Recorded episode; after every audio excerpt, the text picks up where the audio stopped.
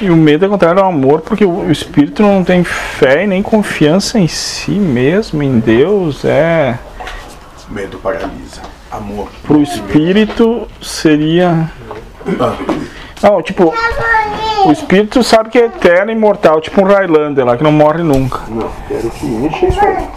O o espírito tem a percepção que ele não morre nunca. Nossa, como aquele pequeno que vocês têm em casa. Toda vez que ele joga e acaba o jogo, ele tem certeza que o jogo vai ter mais amanhã.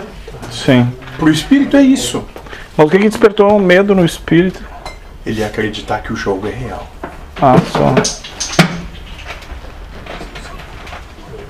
Ter certeza do, de, onde, do- de onde vive, o que está vivenciando. Aquela tal de força coercitiva de Maia. O que é coercitivo, moço? Moça, Sabe? Impulso. imposto que não tem como fugir dela. Um imã. Mas atrai tanto que não importa onde tu te prenda, te agarre ou puxe. Vai.